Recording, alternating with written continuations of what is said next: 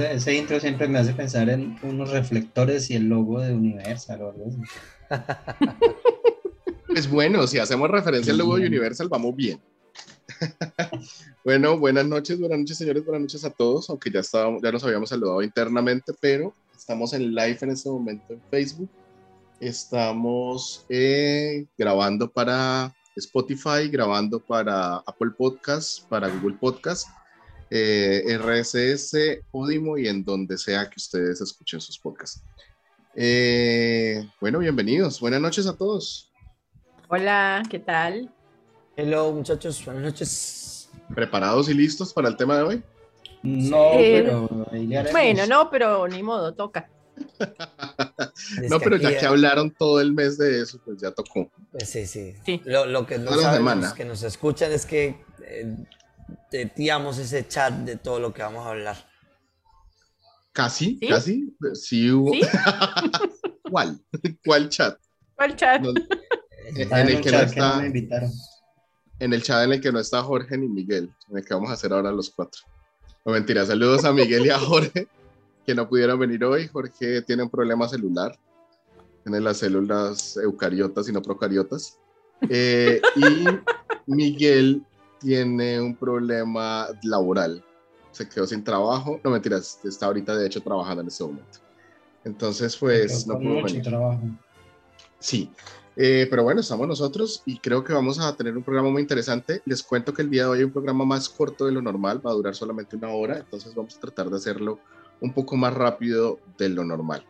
Eh, el tema de hoy es grandes misterios, pero nos vamos a enfocar más que todo en el misterio del manuscrito de Voynich. ¿Lo pronuncio bien? Voynich. Voynich. Ok. Pues así se escribe. Voynich. Podría ser Voynich, sí, correcto. Eh, yo no había escuchado mucho de este manuscrito, Eduardo nos pasó como la información y empecé a leer y leer y cada vez me empezó a interesar más. Entonces, pues, eh, siendo así, vamos a empezar con una pequeña pregunta y el saludo de todas las veces. ¿Listo? Entonces empezamos, señores. Buenas noches, Daisy. ¿Cómo va todo? ¿Qué tal Argentina? Bien, bien, acá. Disfrutando de la primavera. Ah, sí, creo que Aquí pasó. ok, estuvo, estuvo dormido todo el tiempo, recién se despierta, así que. Recién entramos al live y dijo, voy a aparecer. Voy a, voy a darles un concierto en vivo en el piano que no anda porque mamá se lo desconectó. Ah, súper bien. Entonces, Deidre, la pregunta del día es, eh, ¿cuál es tu misterio favorito? Oh, mi misterio favorito, no por la atrocidad del crimen, sino por el hecho de... Oh. Creo que por eso siempre, si hoy cambié de, salón, un segundo, dime. Ok, vamos a cambiar entonces si quieres y voy a empezar entonces con Johan.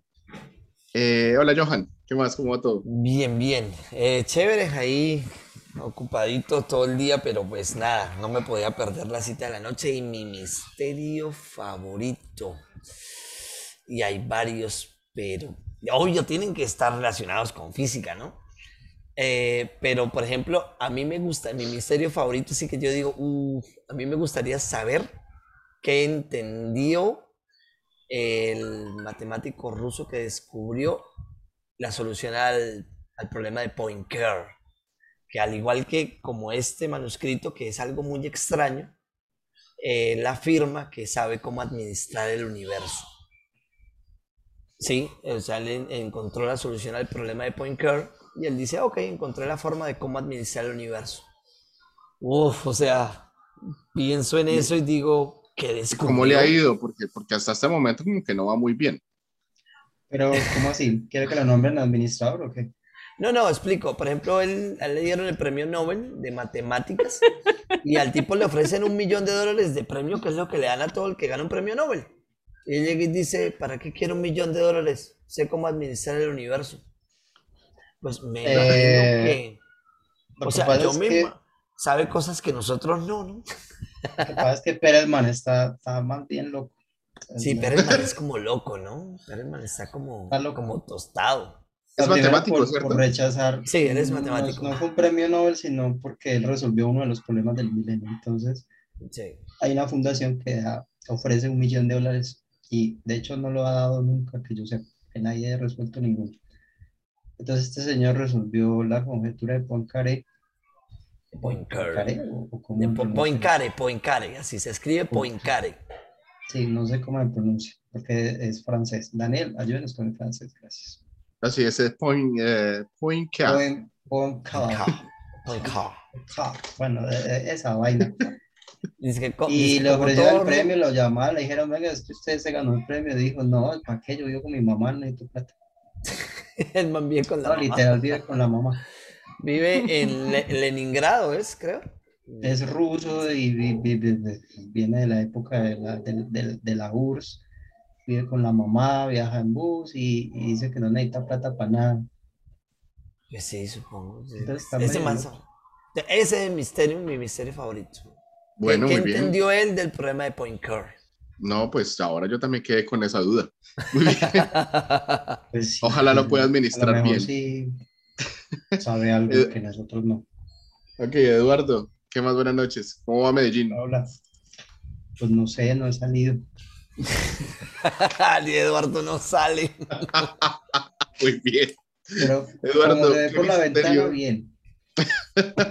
¿Qué misterio es? ¿Cuál es su misterio favorito? ¿Cómo era Medellín en la calle?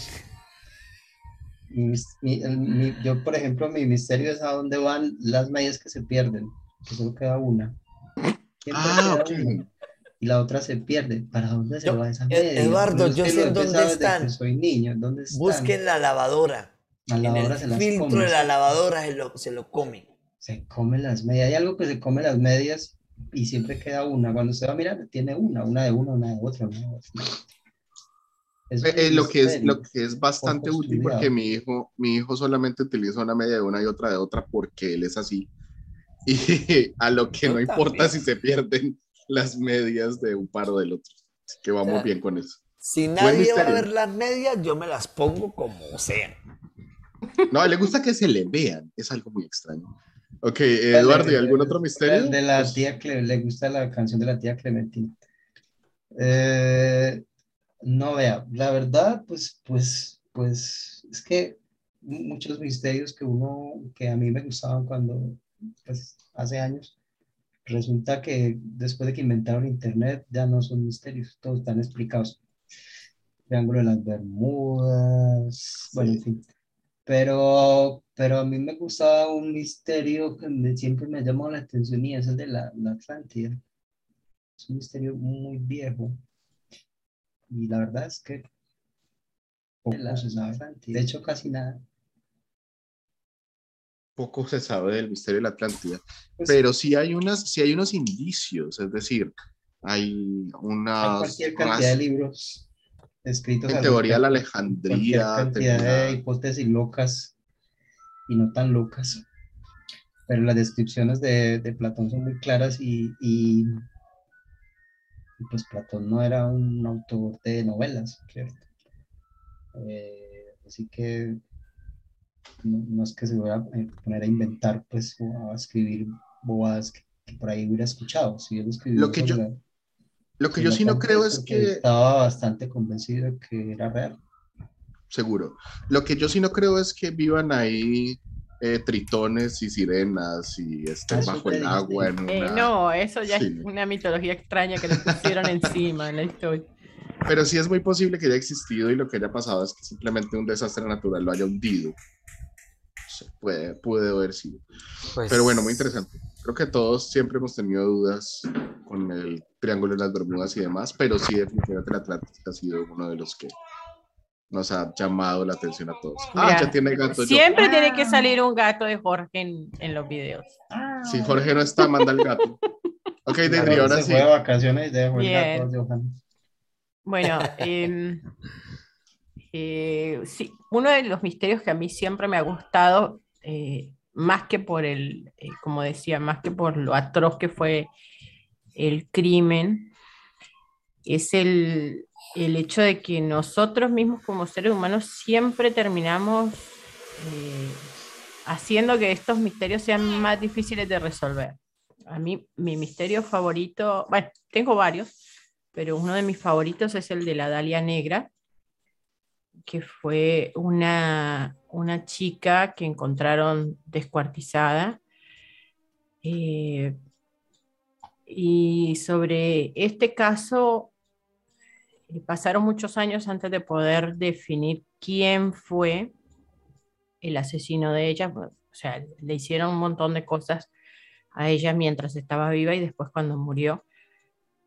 Pero eh, los mismos periodistas se metían a las oficinas de los policías, contestaban las llamadas, eh, siempre buscando las primicias de la noticia y terminaron enlodando tanto que fue imposible, imposible definir quién la mató. ¿En dónde fue la Dalia Negra? Esto fue en Estados Unidos. Eh, básicamente, la persona que la encontró pensó que era un maniquí que estaba roto porque la encontró cortada en dos pedazos. Y cuando se acercó se dio cuenta que era un cadáver de una chica y le faltaban órganos, bueno, estaba en un estado espantoso y, y después eh, hubo mucha gente que se atribuía los, el crimen o que le echaba la culpa a algún familiar. Ah, eh, pasaron muchos me años. plata, fue fulano. Claro, claro, pasaron muchos años antes de lograr tener una pista y realmente eh, el caso ya se había declarado como que no se iba a poder resolver nunca. Eh, a la chica le dijeron que el, típico eh, la mataron porque era una prostituta, porque se vestía de tal forma. la chica no era ni alcohólica ni prostituta y nunca se vestía mal pero con todo el enredo de los periodistas terminó, su, traje negro terminó siendo convertido en una minifalda apretada. En fin, el caso es que muchos años después de esto, un, investigador que ni siquiera tenía cargo el, caso, encontró una foto de su padre con una chica que se parecía mucho a, a, la Dalia Negra y empezó a investigar y terminó concluyendo que su padre había sido el asesino pero su padre nunca confesó. Entonces, eh, como no habían pruebas contundentes, el caso quedó abierto. Y esta es la hora y todavía no se sabe. Se cree que lo más probable haya sido el padre de este, de este chico, pero, pero nunca se logró determinar que hubiese sido. Entonces, pero eso es como, como el caso ya que es destripador, ¿no? Bueno, en estos días estuve escuchando un podcast. Claro. Eh, que cuenta la historia de Jack el Destripador, que creo que ya es súper recontra conocida, pero eh, desde el punto de vista de las víctimas. Eh, y muestra pues como por qué, dónde vivían, por qué vivían de esa manera, si eran prostitutas o no, cómo llegaron a eso. Es un podcast muy interesante que está en Spotify, se los recomiendo. Más tarde o por Facebook les paso el link. pero pero por lo que veo se parece mucho, ¿no? Terminó siendo un misterio, porque al final nadie supo quién mató a las, a las personas, ya que el destripador es solo un seudónimo, pero no hubo realmente una respuesta de quién fue.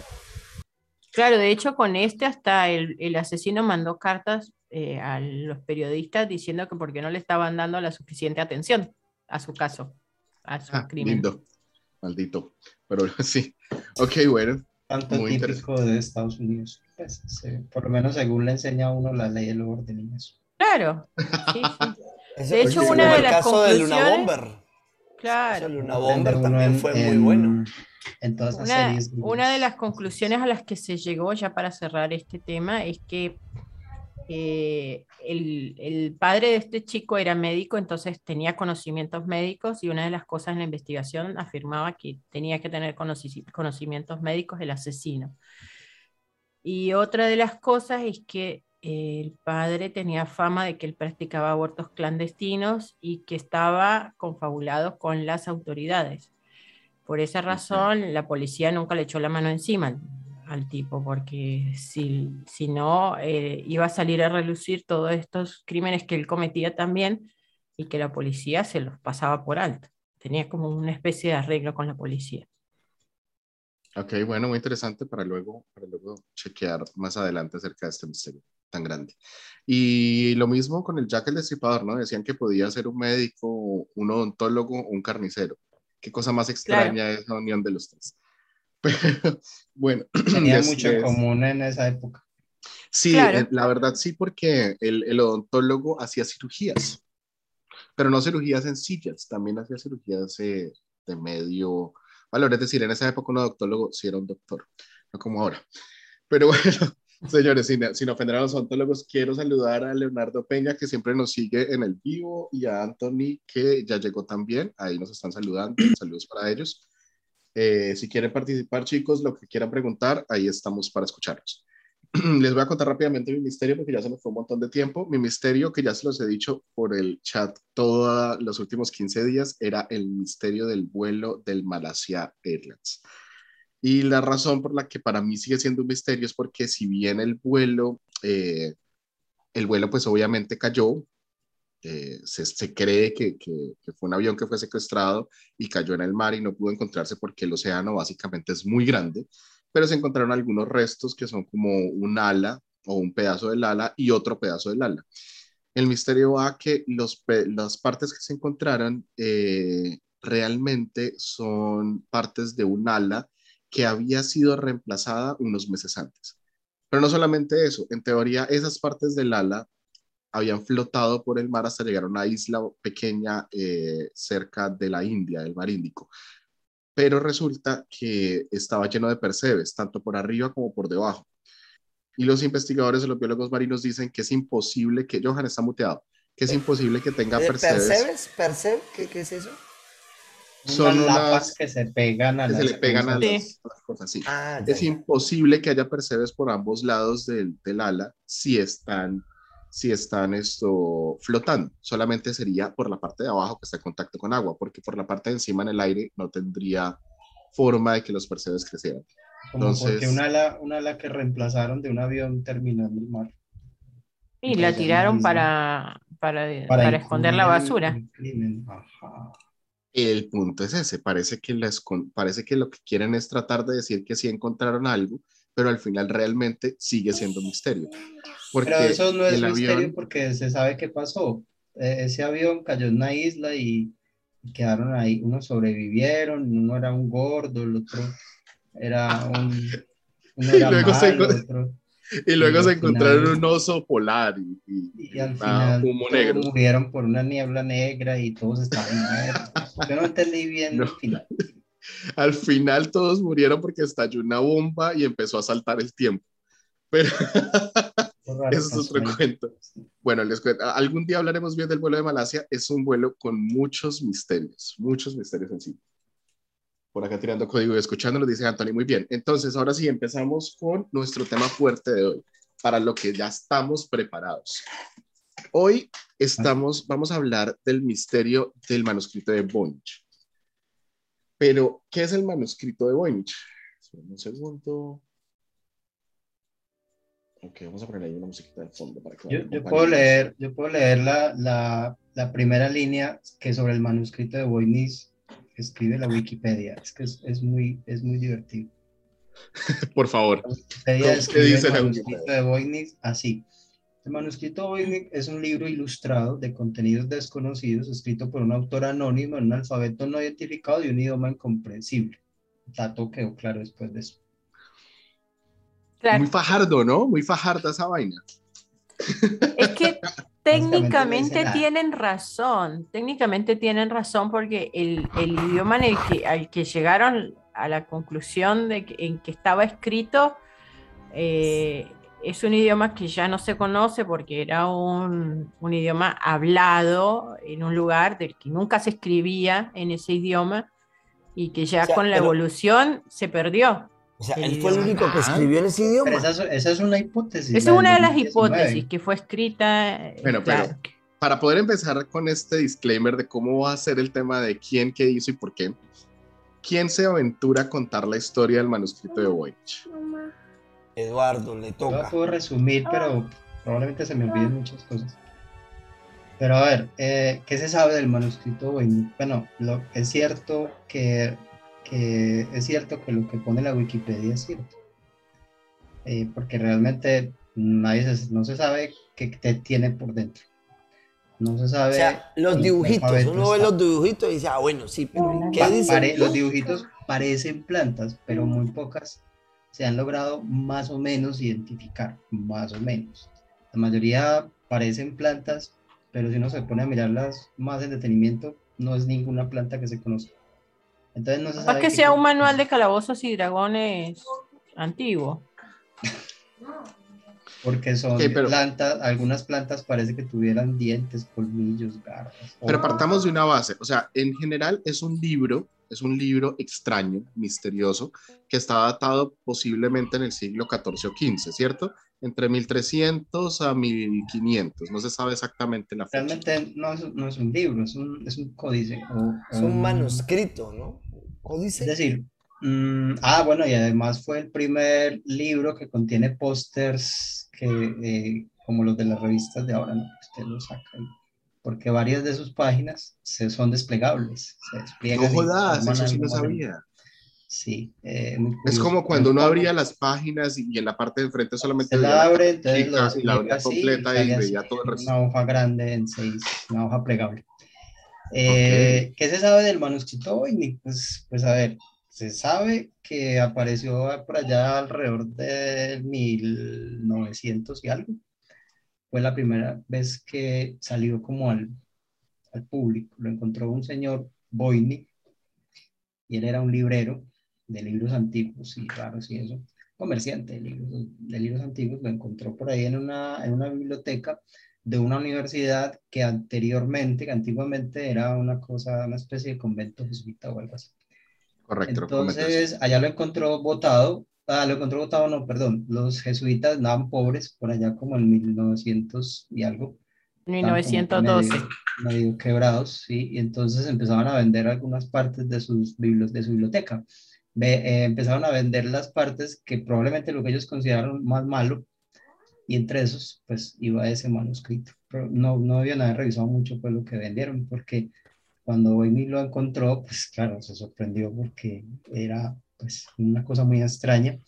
Lo hizo revisar, eh, por ahí intentó hacer incluso, intentó colar, parece, intentó colar algún que otro fraudecillo, porque el libro, el, el código, el, el código al principio tenía un nombre y hay evidencia que lo borró con ácido.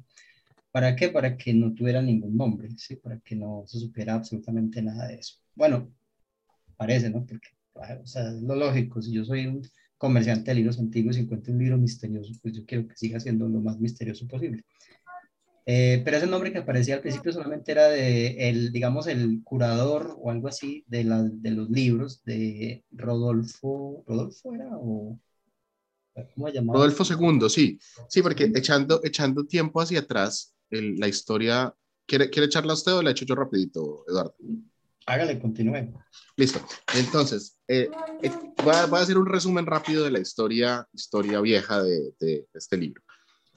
Resulta que para 1500, Dios, 1500 algo, eh, Rodolfo II de Hamburgo, sí, lo siento, es que no, no tengo exactamente la fecha, 1520 o 1560. 1580. Uy, gracias. Ah, Rodolfo II de Hamburgo eh, recibió la visita de dos personajes que vinieron a traerle un libro muy especial, un manuscrito. Eh, bueno, hay, hay, una cosa interesante que es lo primero que hay que decir. Rodolfo II de Hamburgo era eh, un, un, emperador, un, príncipe. Era un, emperador, era un emperador de, de un, Habsburgo. De Habsburgo, sí. El caso es que el hombre le encantaba la alquimia y el misterio. Eso era lo suyo. Y entonces él le encantaba comprar cosas que tuvieran que ver, que tuvieran relación con la alquimia y el misterio.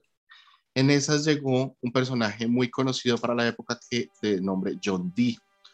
John Dee, el mago de la reina de Inglaterra, eh, pues así se, se, se, encuentra en sus libros, que algunos lo califican de estafador, otros lo califican de persona muy conocedora, llega acompañado de eh, Eduardo, ¿me acuerda cómo se llama? Edward Kelly. Lucas, ¿por qué no vas arriba a dormir? Lucas a dormir, de hecho, Ahora yo... De hecho, se llamaba, de hecho, ni siquiera se llamaba Edward Kelly, se, se llamaba Edward Talbot, algo así. Se hizo cambiarle el nombre porque el tío era un estafador. Y, de, y al final Edward Kelly lo condenan por estafa porque era claramente también estafador. Entonces es una pareja muy extraña de una persona que tiene cierto renombre por ser el mago, que tampoco es que sea pues el renombre, el mago de la reina, que viene a venderle al, al, emperador de Hamburgo un libro junto con un claro estafador. Eh, ellos le traen este libro eh, de carácter extraño que no han logrado traducir. Se lo venden por 600 ducados. No sé en este momento cuánto pueda ser 600 ducados. 600 eh, ducados de oro, ¿no? Algunos eran algunos decenas de miles de dólares de hoy en día. Sí, o sea, los ducados eran piezas de oro. Exacto, o sea, por un valor bastante alto. Y además quedan invitados en la, quedan invitados en la corte del, del emperador a, a, tratar de traducirlo. O sea, ellos realmente quedan ahí un buen tiempo.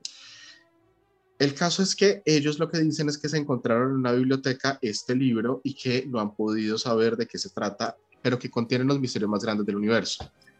Para poder hablar un poquito por aparte de John Dee, podemos decir que John Dee en teoría había, él tenía un espejo de un espejo negro. Ahorita, ahorita les confirmo cómo se llama este espejo.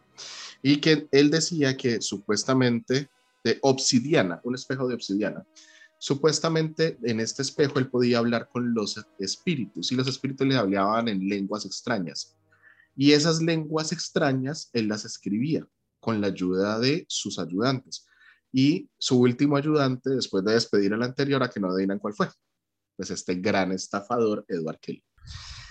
El caso es que el hombre llega y le vende a Rodolfo II un libro. Hasta ahí todo pinta a que es la estafa más grande del mundo, porque qué estafa que lleva años y siglos y nadie ha podido descifrar.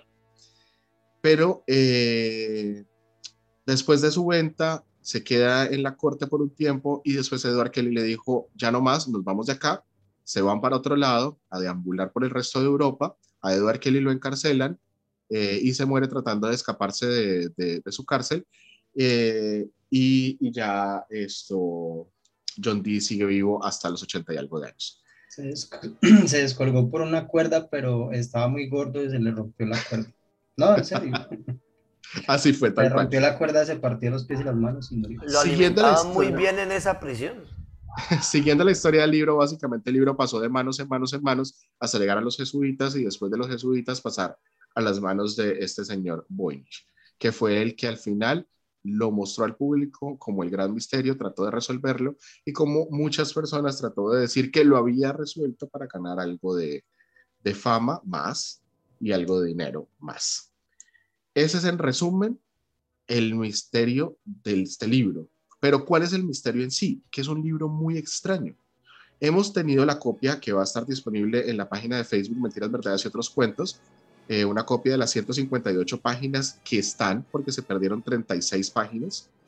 Eh, y hemos encontrado cosas extrañas como lo que dice Eduardo, plantas las que no entendemos, que parecieran ser falsas, algunas ya han sido identificadas, otras se ve que claramente son falsas, un montón de texto en un idioma completamente incomprensible, yo diría muy parecido a un élfico del Señor de los Anillos, pero solamente por las curvaturas en la parte de arriba, solamente. O sea, visualmente, a mí en un principio me pareció élfico.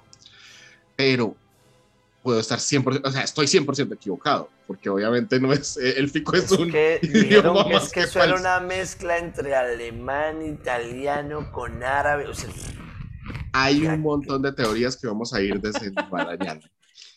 El punto es que esto, eh, hay varios dibujos de, en un principio de plantas, más adelante vimos unos dibujos de un ciclo de embarazo, eh, con signos zodiacales. Más adelante vimos otros dibujos totalmente incomprensibles, una especie de mandalas y bastante texto. Si es una estafa, la estafa, porque la verdad es que una persona que se dedique a escribir esto tiene que tener mucho tiempo, mucha paciencia, porque le puede... tiene que, tener, tiene que tener bastante conocimiento de, de, idiomas. Es que una cierta educación, ¿no? Ponerme a escribir algo que nadie va a entender. O sea, ¿a quién estaba dirigido el libro? Eso es uno de los puntos más interesantes. O quería que alguien lo descifrara, o realmente quería que solamente una persona específica lo descifrara. Entonces ahí es donde empiezan las teorías. Entonces el primer punto a, a tratar es, ¿qué teorías tienen ustedes que crean que se puedan acomodar a por qué este libro existe? ¿Quién quiere empezar? Si no, empiezo yo. En teoría, mi, hipótesis. Hipótesis, perdón, sí. Más. O sea, la, la, menos, la menos interesante, pero yo creo que probablemente la, la que es verdadera, es que el libro es una farsa, ¿cierto? Mm, por varias cosas. Primero, no, no, no es tan difícil descifrar, eh, bueno, porque la primera, digamos, tesis que se establece con respecto al manuscrito es que está cifrado, es que es un alfabeto cifrado. Correcto. Eh, porque otras explicaciones que ha habido por ahí, eh, puede que sea otro, un idioma desconocido, puede que sea este. Pero a priori, uno lo que pensaría es que eso está cifrado, ¿cierto? El cifrado no era extraño en esa época, ya se conocía, ya se utilizaba. Mm, y está el doble cifrado. Pero el, el, problema con esa, con esa, o sea, con ese hecho, o lo que parece ser un hecho de que es cifrado, es que, por ejemplo, el texto cumple con algunas leyes que se inventaron o se descubrieron mucho tiempo después y que aseguran o, indican que no es un cifrado, es un, es un alfabeto auténtico, ni siquiera inventado, porque resulta que, cuando un alfabeto es inventado, como por ejemplo el que menciona Daniel, y todos los, los que están pues en, cualquier texto, en alfabetos inventados, no cumplen esta ley. Entonces el, el élfico, lo que Daniel llama élfico, que no existe. Porque en, en, el, en, el, en, la mitología de, de, la Tierra Media mm, hay como tres idiomas o cuatro alfabetos élficos. Pero todos los, todos los alfabetos del élfico, ninguno cumple, ni, ni en ninguna, de ninguna parte inventados cumplen esta ley, que es la ley de Sif, que da, da como unos parámetros que, que solamente existen en un lenguaje o en un alfabeto cuando este se ha formado a lo largo del tiempo, es decir, cuando ha tenido una formación natural. ¿ya? Porque usted sabe que los alfabetos los idiomas van cambiando con el tiempo, la gente misma los va acomodando y eso hace que vayan evolucionando y vayan tomando unas características. Eh, los idiomas inventados, los alfabetos inventados no tienen esta, los idiomas más bien, no tienen esta, esta, esta no cumplen esta ley, ¿ya? Y la ley de SIF es muy, muy posterior, así que es imposible que el inventor de ese idioma la supiera y la acomodara, además que es terriblemente difícil. Eh, así que la hipótesis de que es un cifrado, de que es un cifrado, no sé qué estoy viendo. Es una de las imágenes de las plantas súper raras que tiene el libro.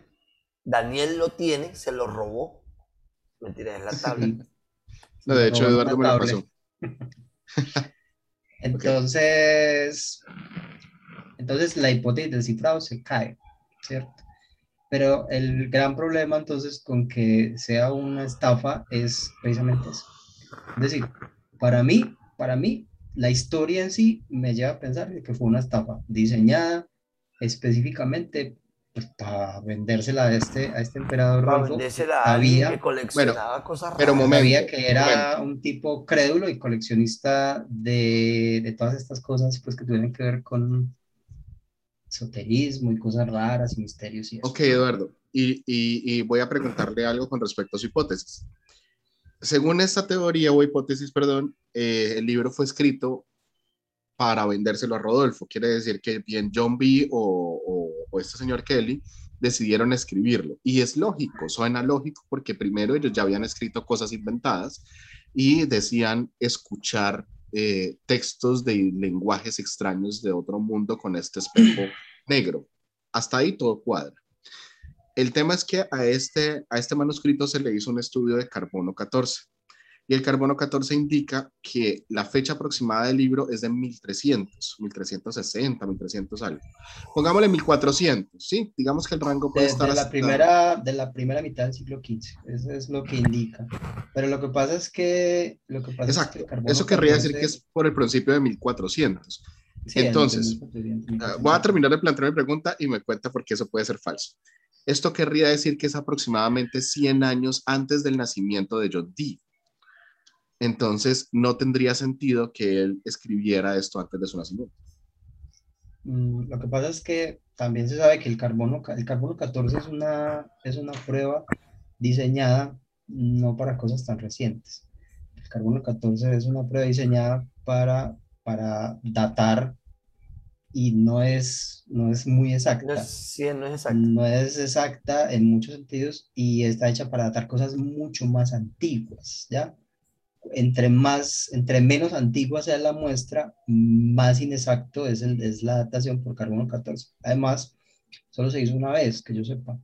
Y además, mm, realmente nunca se, se, se hizo una verificación de eso por medios independientes. Eso lo hizo la Universidad de Yale una vez, salieron los resultados, listo pero la universidad fácilmente eso puede estar, fácilmente eso puede ah. estar descachado por, por más de 100 años. Pues, la Universidad de Yale es propietaria en este momento del, del libro, ¿no? Son, lo tienen en su ellos ellos le el, el, el, el, heredero de Voynich, la heredera que fue la esposa, guardó el manuscrito en, una, en un banco, pues en una cámara de banco, no le prestó atención como por 30 años, no sé cuántos años, y cuando la señora se murió, Mm, a el que heredó pues eso, inmediatamente lo, lo, lo, quiso vender, lo puso en subasta, pero como, no sé, como todavía no estaba eBay en internet, pues nadie lo compró.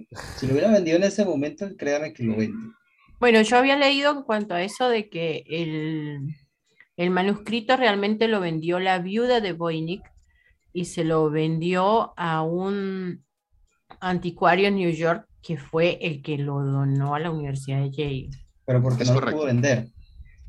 No, es que ya no sabía. Ah, bueno, no sé si fue que lo pudo vender o no, pero él lo, terminó donando, por el motivo que, que, sea, lo terminó donando a la universidad. De Se lo donó a la universidad y la universidad lo tuvo guardado mucho tiempo también y ya después. Entonces, en nuestra hipótesis, entonces en nuestra hipótesis número uno de Eduardo, estamos hablando de que posiblemente esto es una farsa de nivel eh, eh, de siglos, porque eh, hay que tener en cuenta que muchas personas muy importantes han estado tratando de estudiar el manuscrito, que si bien antes estaba como muy guardado para ciertas personas, es decir, no estaba abierto al público, ahora la Universidad de Yale lo escaneó y lo subió a Internet y cualquier persona puede descargar una copia del manuscrito y puede leerlo, leerlo, entre comillas, y tratar de descifrarlo. leerlo y eso, eh, apoya mi hipótesis porque, porque a lo que iba a decir al principio, no, no es tan difícil eh, descifrar eh, estos, bueno, valga la redundancia, descifrar estos cifrados porque, porque las técnicas de esa época no eran tan, tan, digamos, refinadas pues como después, como posteriormente. Era más bien, para los estándares de hoy, eran más bien unas cosas muy básicas. Si nadie ha podido encontrarle significado nadie de tanta gente que se le ha dedicado a eso, tanta gente se le ha dedicado a eso, nadie ha podido encontrar ninguna clase de significado, ni ninguna clase de, de mensaje, ni ninguna clase de alfabeto, lo más probable es que no exista. Bueno, pero ahí hay, hay, una cosa y es que hay varias personas que yo sé que podemos contrariar y podemos tomar este tema más adelante, pero hay varias personas que dicen haber descifrado palabras, frases y hasta páginas del texto del manuscrito.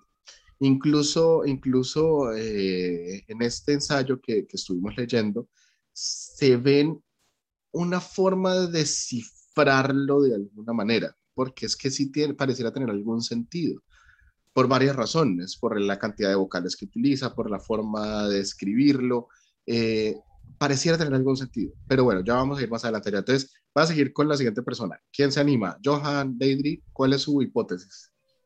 Eh, yo, yo, déjame, a ver, yo les comento. Yo digo que eh, pudo haber pertenecido a una, una facción, a una tribu de un lenguaje muy, muy extraño, porque se sabía que Europa estaba lleno de lenguajes súper raros. De hecho, aquí mismo en Colombia sucede que hay una gran cantidad de tribus aborígenes que tienen lenguajes que no tienen data escrita, solo tienen data hablada y no sé quién fue que lo comentó, creo que fue Eduardo, dijo que probablemente o sea, pues, era un lenguaje, ah, no, fue Daniel, era un lenguaje que era solo hablado y no escrito, pero... Eso lo dije yo. No, ¿sí? bueno, no me robe mi Yeticoin. Bueno, otro regaño más. Si era un lenguaje hablado y no escrito, ¿a quién estaba dirigido?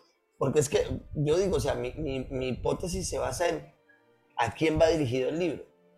Y si no hay una, una data, porque si tenemos una data del hebreo, del arameo, que son lenguas muertas, que nadie sabe cómo se, cómo se hablarían, pero sí sabemos lo que, básicamente lo que dicen, porque hemos descifrado el, la escritura.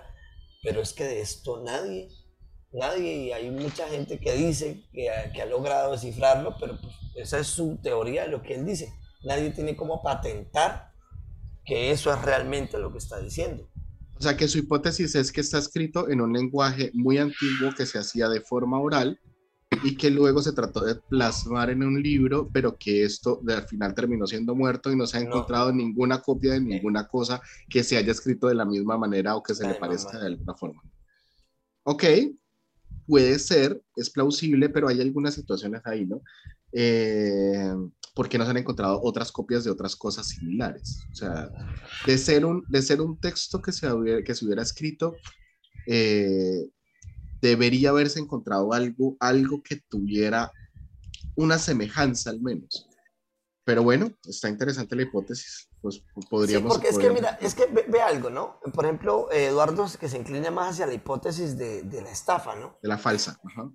o sea, es que imagínese en aquel entonces, o sea, uno ponerse a escribir un montón de garabatos con el ánimo de, de tumbarle la plática a alguien, o sea. No, sí lo hacían. Ahora, lo, lo otro, no sé, en ese entonces había niños autistas, ¿cierto? Pero no creo que tenga que ver ese cuento, porque es que el tema es el siguiente. Esto, eh, John Dee y Edward Kelly, sobre todo Edward Kelly, fue arrestado precisamente por estafa. Y ellos no es la primera vez que hacían un tipo de texto independiente y un tipo de escribían en algún idioma que en teoría era un idioma que venía de los espíritus. O sea que eh, por parte de los que encontraron el libro en un principio, el primer registro que hay, que es de John Dee y Edward Kelly, sí hay una gran probabilidad que sea una estafa. O sea, si alguien pudo hacerlo, fueron ellos, definitivamente.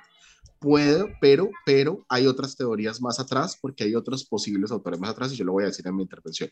Entonces, eh, Deidre, ¿qué me cuentas? ¿Cuál es tu hipótesis? Ah, Johan, no sé si quiere agregar algo más. No, no, ya. Bien. Eso de...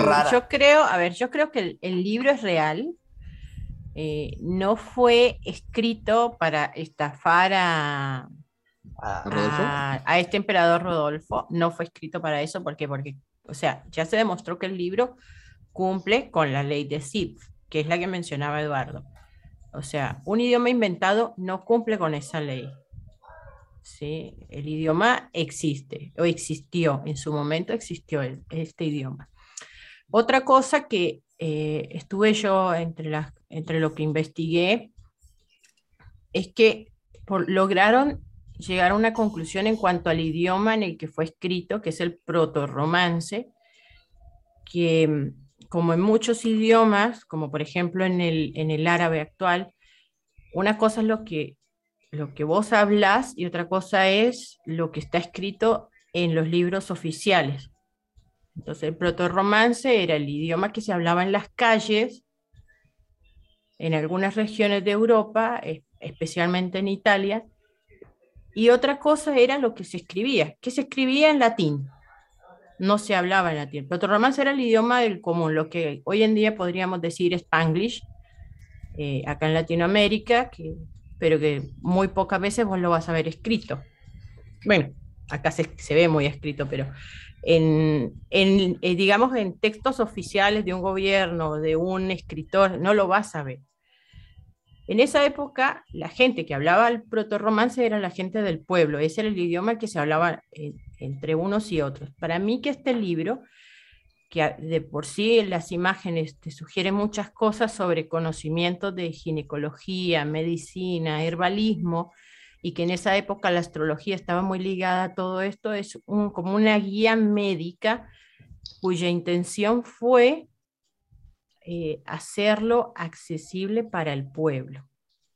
bueno, pues muy interesante, porque me suena muy bien. Ahora, hay un tema ahí, y es que escuchando varios, varias cosas acerca de, de quién posiblemente pudo haber escrito el manuscrito de Voynich, en un principio se dijo esto, que podía tener unas raíces claras en el proto-romance, o en el proto, sí, el proto-romance.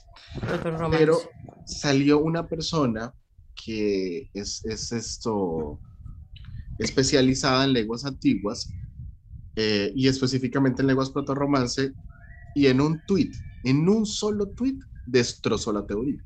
Dijo algo así como, básicamente el proto-romance no existe es una invención y cualquier cosa antigua de las otras lenguas podrían llamarse proto-romance. O sea, no se puede tomar como un lenguaje base para poder descifrarlo. O sea, no sería no sería un lenguaje, sino una jerga. Exacto, podría ser como una jerga. Una jerga mal escrita, pero más interesante tu, tu hipótesis que dice que se escribió entonces para el pueblo. Es como, esto el problema más grande de esa hipótesis es lo que dijo Daniel hace rato, lo que le dijo Daniela Johan hace rato. Em, que no se ha encontrado absolutamente nada que siquiera se le parezca, aunque fuera una lengua, es decir, aunque no fuera una lengua, porque la, la explicación que da este señor Cheshire, Cheshire, es que, como el gato, sí. Eh, la explicación que da es que mm, como no era una lengua docta, una lengua culta, entonces no está en libros. Bueno, cierto, no es probable, muy, muy probable que no esté en libros, porque los libros eran muy escasos y los que se escribían pues se hacían en latín, porque en, en muchos sentidos el latín era pues como la lengua universal de esta época pero, y la lengua culta, pues, pero, a ver, eso es una cosa, otra cosa es que nos haya encontrado una carta, un aviso, un letrero, un, nada absolutamente, nada que siquiera remotamente se parezca a ese boniches. Pero, pero es que es posible que esto suceda, porque te sucede, como decía yo, te sucede en el árabe. Vos escuchás, va, yo porque tengo amigos que son árabes, y yo les consulto a ellos sobre, estas, sobre estos temas y ellos te hablan en un árabe, pero lo escriben en otro, porque ellos les enseñan que el árabe clásico se usa para escribir, se usa para estudiar, pero no se usa para conversar. No, lo entiendo perfectamente y les digo ahora que estoy estudiando francés, francés quebecois, eh, y, esto es un, ejemplo más que sencillo. Para decir eh, yo soy, je suis, y se escribe G-E suis. Pero en, en francés quebecois se dice je suis.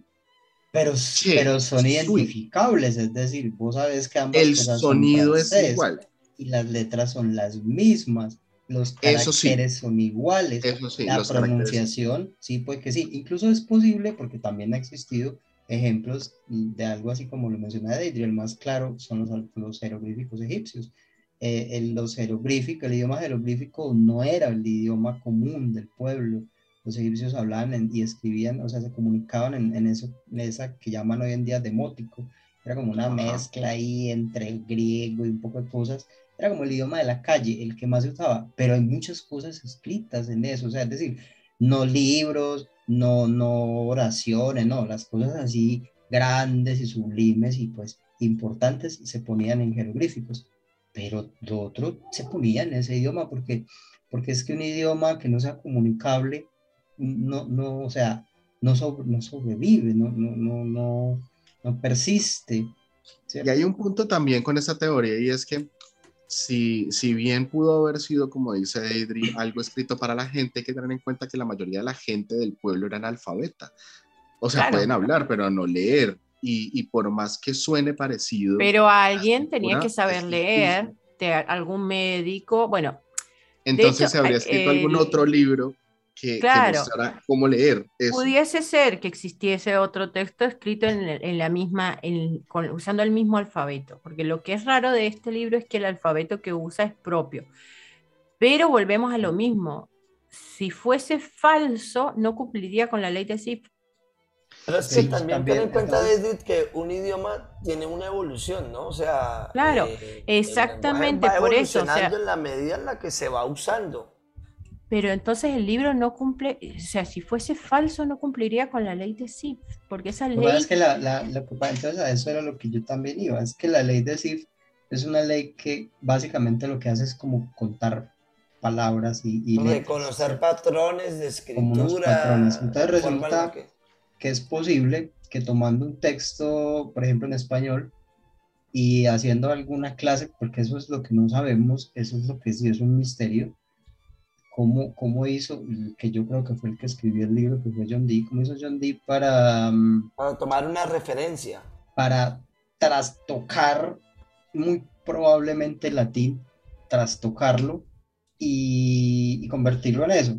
Mm, es posible que el método que él haya utilizado permitiera, sin que él se diera cuenta, conservar las características del idioma, aunque formando una, una, cosa totalmente, totalmente diferente, porque eso también se ha, se ha mostrado. O sea, ¿Cómo se querría decir que, eso querría decir que lo, lo que hizo fue codificar su idioma preferido, su idioma natal.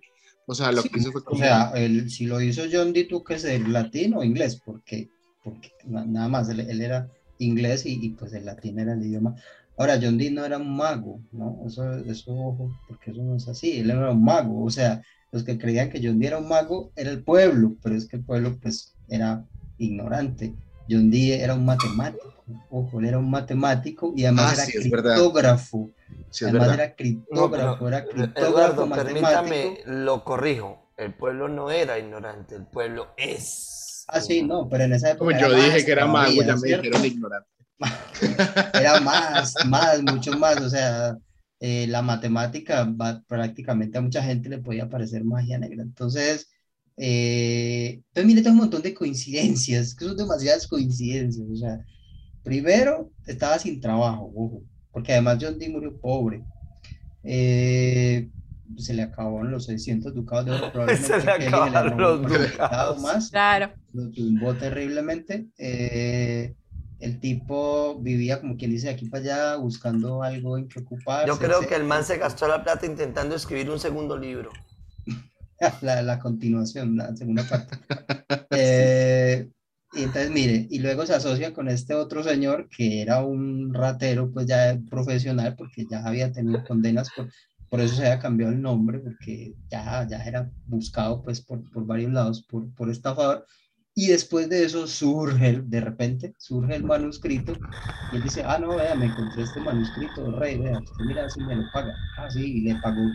Hombre, es que esa plata era como unos 120 mil dólares de hoy en día, o sea, no era cualquier plática, ¿cierto? Era bastante. Sí, era, una buena.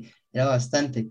Otra cosa, los, los mm, John Dee tenía muchos libros, ¿no? Aparte de eso, porque cuando estuvo con la reina Isabel, pues con esta señora que era como su mecenas, además que él fue espía también de la reina Isabel, fue espía industrial, le robaba secretos por ahí de estado y cosas, eh, tenía muchos libros y entre esos tenía muchos libros de, cripto, de criptografía y tenía muchos, tenía varios, por ejemplo, tenía un herbario que era muy conocido en esa época, y que mucha gente o varios investigadores piensan que varios de los dibujos de, de, ese, de ese manuscrito se parecen en cierta forma como a los del herbario, del pequeño herbario, de, que, pero como movidos, como trastocados, como, como cambiándoles cosas y haciendo mezclas entre unas cosas y otras. Todo eso enfocado como a darle ese aire de, de, de cosa oculta, ¿cierto? De misterio. Ahora, realmente no, no hay pruebas tampoco de eso, ¿cierto? Exacto, es que ahí está el punto. Porque yo digo una cosa, Eduardo, si fuera una falsificación de carácter de siglos, o sea, de, un tema de que lo han estudiado muchas, muchas personas, en algún punto todos habrían llegado a la conclusión de que es una falsificación o que es una trampa para, para engañar al duque y habrían dejado de tratar de ¿El Codex Gigax en qué, es que, en qué idioma es que está escrito? Si saben cuál es el Códex Gigas, ¿verdad? El eh, libro ese que es grandísimo, que tiene la imagen de Satanás y eso. Creo que eso es latín o es griego. Es latín, sí. Es posible. Bueno, señores, entonces, eh, hipótesis de Deidre. El libro fue escrito por una lengua proto-romance que se hablaba más en la calle que de personas como, como, que digamos que en latín en general Eh, y que adicional a eso, eh, solo se escribió ese libro, al menos solo se encontró ese por ahora. Entonces, eh, vamos con las tres hipótesis. Ahora, por, un lado, yo quiero charlar lo poquito que pueda ya por el tiempo de, de, lo que creo de este, de este libro. Lo primero, sí, John Dee era matemático, y muchas de las personas que se encargaban de hacer este tipo de eh, escrituras codificadas de por sí eran matemáticos. Y además de matemáticos, era una característica de los matemáticos. Estaba medio loco. Y creo que de ahí para adelante todos los matemáticos están como medio locos. O sea, tiene que tener cierta locura para uno para poder estudiar matemáticas. Venga, pero no se meta con Eduardo. lo que no, pero es que Eduardo es profesor de matemáticas, no es matemático puro. Pero eso apoyaría, eso apoyaría mi hipótesis. Pero bueno, segunda parte de esto, bueno, eh, ya, ya partiendo del hecho de que lo escribió un loco, hay cosas muy extrañas. Una de las teorías dice que es un, lo que dijo Deidre, que es un texto que puede ser médico, más bien ginecológico, porque va muy enfocado hacia las mujeres. El uso de plantas puede tener una cierta tendencia de, de medicina o farmacología. También la semejanza de las flores con el tema eh, femenino es bastante clara y adicional les voy a mostrar para los que nos estén viendo estos dibujitos en donde se ve claramente un ciclo maternal y en este caso estoy hablando de Aries, posiblemente Capricornio, eh, por acá vemos Libra y todos con enfoque al ciclo maternal. Se ve desde el embarazo, incluso alcanzamos a identificar como unas personas después del parto con unas estrías. Ahorita estuvimos mirándolo con, con Eduardo y con Deidre. Esto, entonces, algo tiene que ver con el tema de la fertilidad o con el tema del ciclo maternal. Es extraño. Ya por ahí va bien extraño. ¿No sale por ahí alguna figura parecida al Borojó? no creo que el Borojó se diera mucho por la Europa de esos, de esos años, pero, pero voy a mirar. A lo mejor era, un, era, una, era un publicidad para vender cremas. A lo mejor, por las estrías, de pronto. El tema es que eh, es un texto demasiado complejo y cumple con varios requisitos para ser un texto real, pero difícilmente descifrable. Ahora, sí hay personas que aseguran haber encontrado el autor y hay otras que aseguran haber descifrado parte del texto que, lo que el problema es que dicen, eh, eh, mientras que unos lo aseguran y dijeron yo por fin le encontré Eureka, otro le dice ya deje de tratar de vender libros con eso, que la verdad lo que usted encontró fue nada. Eh, muchas veces encontraron que algunos puntos que acompañaban a las palabras indicaban cierta acentuación o, diferenciaban las palabras para darles un significado distinto. Sin embargo, cuando por fin se escaneó el libro y se subió en alta resolución, se dieron cuenta que estos puntos básicamente eran manchas del papel que tiene muchos años de viejo. Así que desmentida la teoría. Eh, y así como esta teoría, hay 50.000 teorías que hablan de cómo se puede descifrar, pero realmente al final no, no logran llegar a, una, a una unión de todas las personas que, que, podrían de alguna forma apoyar la teoría. Hay dos posibles autores de este libro. Yo voy a, yo voy a hablarlo y de pronto Eduardo me ayuda a, a decir en historia quién fue. El primero, Ramón Lul, Jul, Ramón Jul, que esto Eduardo lo le dice Raimundo. Raimundo Lulio. Raimundo Lul, eh, quien además se le dice que, que, fue el creador de las bases del catalán, ¿no, Eduardo? Y el francés. Yo eso sí no lo sabía. Yo lo que ¿Ah, sabía es que Raimundo Lulio, mm, entre otras cosas, fue uno de los primeros que escribió acerca de criptografía. Matemático, ¿no, Eduardo? Sí, entre otras cosas. Y un tristocadito. Ok. para, los que creían que el Bitcoin era una idea moderna. Un genio del medioevo tardío, así que. ok, y alguien de quien yo no sé la verdad mucha historia y es Roger Bacon. Eh, ¿Sabe algo de Roger Bacon? Pero Roger Bacon se descartó por, la, por el carbono 14, pero es que Roger Bacon es de 1200 y algo. Igual que, igual que Ramón Llull por 1233. Pero yo había leído otra teoría al respecto de quién escribió este libro. Ok, yo cierro mi, mi, mi, fase diciendo lo siguiente. El libro es muy extraño y para mí tiene cosas demasiado específicas y si alguien se tomó la tarea de escribirlo porque no tenía nada que hacer durante meses y armarlo así, pues se merecen los 600 ducados. Porque qué mago, o sea, no era mago, pero qué mago para escribir una locura de estas. Y que en este punto realmente nosotros no hemos podido descifrarlo. O sea, que la magia va cruzando fronteras. Para mí es un texto real escrito en un códice de una forma que no le hemos podido descifrar, pero que algún día tal vez lo podremos hacer. Y eh, con eso cierro lo mío. Eh, Daydream, ¿me iba a decir algo? Bien, eh, este libro, otro de los autores que se, o sea, que se dice que lo escribieron el libro, eh, fue un grupo de monjas para la reina María de Aragón. se dice que esta reina fue la que prácticamente escribió el libro, pero las monjas lo pasaron a papel. Eh, otra de las cosas que, bueno, con respecto a este libro es que no se duda de su veracidad. O sea, en todas las investigaciones que han hecho, nunca, nunca han dudado de que sea cierto, que sea escrito en un idioma y que esté codificado. De hecho, este libro ha pasado por los mejores criptógrafos del mundo eh, que son personas que fácilmente te pueden identificar un, código falso. Incluso el que, uno de los que ayudó a descifrar el código Enigma y que también ayudó a descifrar los mensajes que, que utilizaba Japón durante la Segunda Guerra Mundial, trabajó casi 30 años en este, en este libro y no lo pudo traducir. Pero unas palabritas, ¿no? 30 años, por y, y, tampoco, y tampoco dijo, no, esto es falso. O sea, el libro no es falso. es que yo te digo pero una cosa, no se puede traducir. trabajar 30 años en un libro para decir que es falso. Ni yo lo es más fácil decir pero, que es tan difícil de Pero es su, es su trabajo, era su trabajo de descifrar códigos. O sea, yo invertí 30 años de trabajo en una pendejada. No, no, no. Ahora les digo una cosa.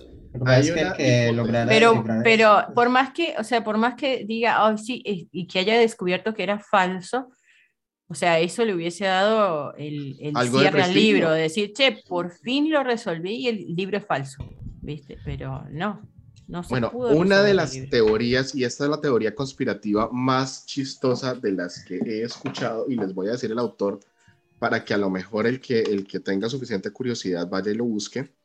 Eh, el autor es Moralio, Moralio Pérez Ruiz, en español. Sí, Moralio, no sé si lo escribió. Yo le pasé por ahí el link Eduardo. Lo voy a subir a Facebook. Eh, él dice en su teoría que eh, una de las cosas que se dicen es que hay una copia del libro en latín y que esa copia del libro la tiene a quien adivina quién. Para la época, ¿quién era el padre de los que podían hacer las conspiraciones más grandes del mundo? ¿Quién creen ustedes? Nada, no, no, no, no se imaginan a alguien. El Vaticano. Supuestamente en el Vaticano está la copia eh, traducida al latín de este libro a que no adivinan entregada por quién. Obviamente por el mismísimo John Dee. Entonces, lo que dice este, este hombre en su libro es que por un lado el, el, el, libro se escribió por, eh, escrito por Ramón Null, Jules, perdón, o Raimundo Jules, no sé cómo le dice Eduardo, eh, él ha logrado en teoría traducir un par de páginas, pero dice que necesita un poquito más de dinero para poder meterle más tiempo al, a la situación y que con eso lo va a poder traducir. Pero que incluso la razón por la que Yale tiene este libro es por la misma razón por la que el Vaticano no ha sacado a la luz el libro en latín. No es por el hecho de que el libro sea un texto muy importante para la sabiduría humana, es básicamente porque es el poder de tener el conocimiento en sus manos y no querer compartirlo. Esa es su teoría más grande. Entonces, eh, señores, ¿alguna cosa que agregar? Esa iba, esa iba en el podcast de conspiranoicos. sí, es que es bien conspiranoico. Claro. Vea, eh, yo tenía, yo quería decir también que el, el, la atribución a John Dee es muy, es decir, el, el, el, texto como tal. Es muy floja. Del texto como tal no sé, no sé, no sé, obviamente no se eh, deriva eso, ni en ningún lado. Eh, eso, eso lo dijo el mismo Voynich. Mm, hay que recordar que Voynich era un vendedor de libros antiguos. Eso no se le puede pasar a uno. Si yo soy un vendedor de carros antiguos y quiero vender un carro, pues si el carro no es tan antiguo, yo digo que es más antiguo, ¿cierto? Eh, así lo puedo vender más carito. Eh, eso no, no, se puede pasar, no era un investigador, ni un científico, ni nada, era un vendedor de libros. Eh, hay cantidades de explicaciones para, o sea, de, posibles explicaciones para este manuscrito. Eh, hay uno, uno, uno, dijo que mm, eso era como un método de taquigrafía, del griego, del latín, de una lengua inventada, otro dijo que era ah, inglés medieval, pero cifrado, otro dijo que era un cifrado con unas, eh, digamos, estrategias numéricas. Eh, le han atribuido que es del ucraniano, del flamenco, hasta de una, hasta de una lengua mesoamericana, el nahual, que obviamente en esa época ni idea en, Europa. ¿Cómo llegaba hasta allá? Que lo escribió Leonardo da Vinci, que, ojo, se, lo tiraron a, se lo tiraron a una IA para que dijera al fin de, de, qué era y la IA concluyó que era hebreo, no tiene, no tiene nada que ver con hebreo, o sea, la IA quedó totalmente desubicada. Desubicada, ¿por qué? Porque no tiene, como no tiene sentido, pues yo supongo que la IA le toca, ¿verdad? O le quiso dar algún sentido. De las últimas, de las últimas explicaciones fueron lo de la lengua proto-romance, pero esa es una que viene como de décima. Para mí es un man que metía muchos hongos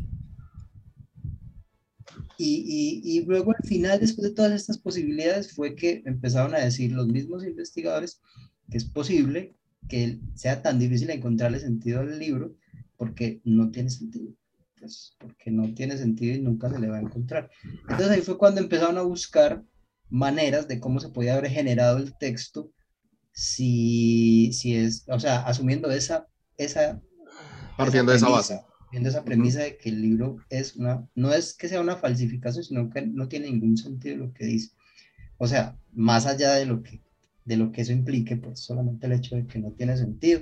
Y ahí es donde eh, aparece lo de la teoría de las rejillas de Cardano y, las, y, la, y los, los, los círculos. Entonces, eh, es, muy, es muy gracioso y curioso pero y, y, maluco pues como entender, pero al final uno cuando le encuentra el sentido se da cuenta de que es una tontería. Eh, y de hecho hicieron pruebas y se dieron cuenta de que era posible, o sea, de que las palabras que surgían de ahí sí parecen, parecen las del... Las del pero momento, momento, parecen boinichiano, ¿no? Parecen, o sea, tienen una estructura similar. No, no, y es que lo que parecen es lo que parecen es el idioma que posiblemente están tratando de descifrar. O sea, yo entiendo una cosa, la única razón por la que nosotros entendemos el idioma egipcio, y pueden corregirme si lo estoy diciendo mal, es por la piedra roseta, ¿cierto? Sí.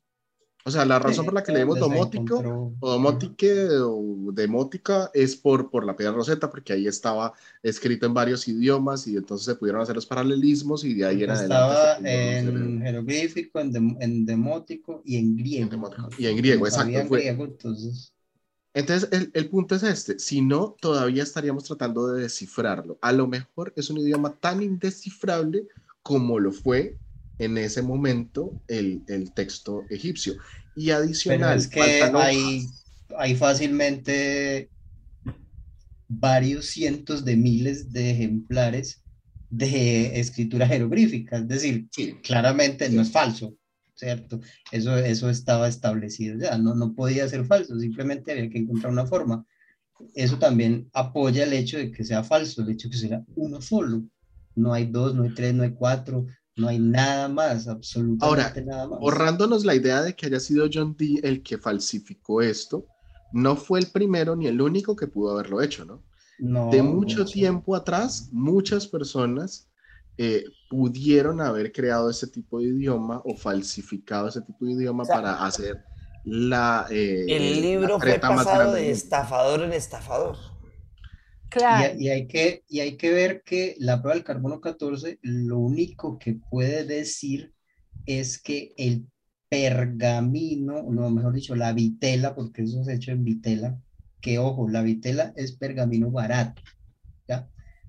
Es como el pergamino, pero más barato, o sea, en esa época. como papel, pero papel periódico. Comprado en Alejandría.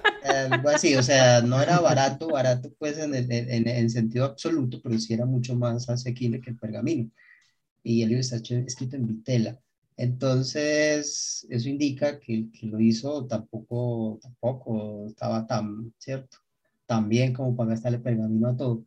Eh, lo único que dice es que esa vitela, esa vitela eh, fue construida alrededor de entre 1400 y 1450, pero la vitela, así como el pergamino, es un material muy duradero. Fácilmente lo pudo haber cogido alguien unos folios de vitela y, y, escribir eso muchas decenas de años después y no pasaba nada porque, porque eso es una posibilidad. Es que yo me imagino, yo retomo el libro escrito por alguien que no sabía en qué idioma ni en qué lengua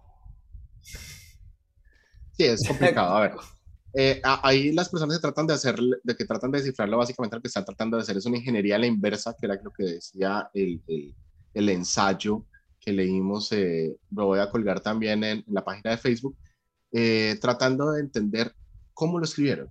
O sea, qué, qué técnica utilizaron para escribirlo, partiendo del hecho de que realmente se escribió codificado de alguna forma. ¿Sí? Pero bueno, señores, se nos acabó el tiempo, no queremos hacer un programa largo. Si alguien quiere de pronto hablar más de esto, al final del programa podemos hablar un ratico más y a lo mejor subimos una parte. Eh, los invitamos a todas las personas que nos escuchen eh, y que nos vean a que investiguen un poco más acerca de este manuscrito de Voynich. Vamos a subirlo en la página www, eh, no, www, no, eh, en Facebook, Mentiras, Verdades y otros cuentas. Mentiras, Verdades y otros cuentos. Ahí lo van a poder encontrar y se van a sorprender, porque créanme, cuando lo vi, cambió mi perspectiva del tema más aburrido del mundo al tema de los más interesantes que leído. Duramos semanas leyendo. Si, este, si, esta, si, esta, publicación llega a un millón de me gusta, ponemos la traducción. ojo, ojo, porque de pronto nos llega oh, al millón y, y, nos perdemos como John Dee. Bueno, nos perdemos. La ponemos, que sea verdad, pero, es otra cosa. Pero momento, antes de cerrar, antes de despedirnos de todos, quiero preguntarle algo a alguien que me dijo antes de que empezáramos a grabar. A grabar y me dijo los siguientes dos puntos. Yo, en primicia mundial, voy a leer la primera frase del libro jamás leída en este, en este programa. La traducción de las primeras. La él dijo que iba a leerla. Él dijo que iba a leerla. Entonces, por favor, Eduardo, Escuchamos la traducción de la primera línea. Que vea, la primera frase dice, todo lo que este libro dice es mentira. La primera frase del libro dice, de Richie Sensu no, no sé qué. Volumen Todo lo que dice este libro es mentira. Este Universidad, la, librería de la Universidad de no existe y está hecho para engañar a alguien. A Rodolfo, y jaja. Tiene, un, tiene unos, unos emotes. y el tipo que dedicó 30 años a estudiarlo, como que. Tiene unos emoticones de unos pajaritos que en esa época significaban jajaja. como... el de emotico también. Bueno, señores, muchas gracias por habernos acompañado hoy. Eh, Deidri, ¿qué tal? Ay, Deidri, antes de irnos, rapidísimo, un minuto. Eh, regaño del día. Uy, el regaño del día. La verdad, la verdad, bueno, iba a regañar. Espera, espera, espera, déjame revisar la latencia del internet. estoy preparado, venga. Estoy preparado, véngase con todo. Bien. ¿Por qué llegó tarde hoy, Johan? Tenía una reunión y me extendí. no, realmente el regaño del día de hoy es para los dos señores que tuvieron dos semanas para programarse venir hoy y no vinieron. O sea, dos semanas para organizar las cosas, chicos. Ah, bueno. Pero estuvo o sea, No fue que, hoy, ¿saben qué? Hoy se me rompió el celular, no me puedo conectar. O sea, dos semanas, Jorge. De pronto. Se me inundó la casa ayer. A mí me han dado las excusas de estudiantes. Es que yo sí. Ah, sí. Pero a mí una vez un, una vez un perro se me comió la tarea y el profesor nunca me quiso creer. Eso está mal. Si alguna le dice que, su perro, que el perro se comió la tarea, es, puede ser verdad. Nunca tan verdad como él. Profesor, porque tan verdad como el manuscrito de Bonich. Claro. y, le llega con una manzana. Bueno, señores, eh, muchas gracias a todos, gracias a todos los que participaron hoy de este muy interesante capítulo. Nos vemos en 15 días con otro tema, un poquito más eh, despertador, pero me gustó mucho. Investiguen, lean, el tema estuvo bastante interesante. Chao, Edri, chao, Johan. Chao, chicos. Chao. Chao. Chao.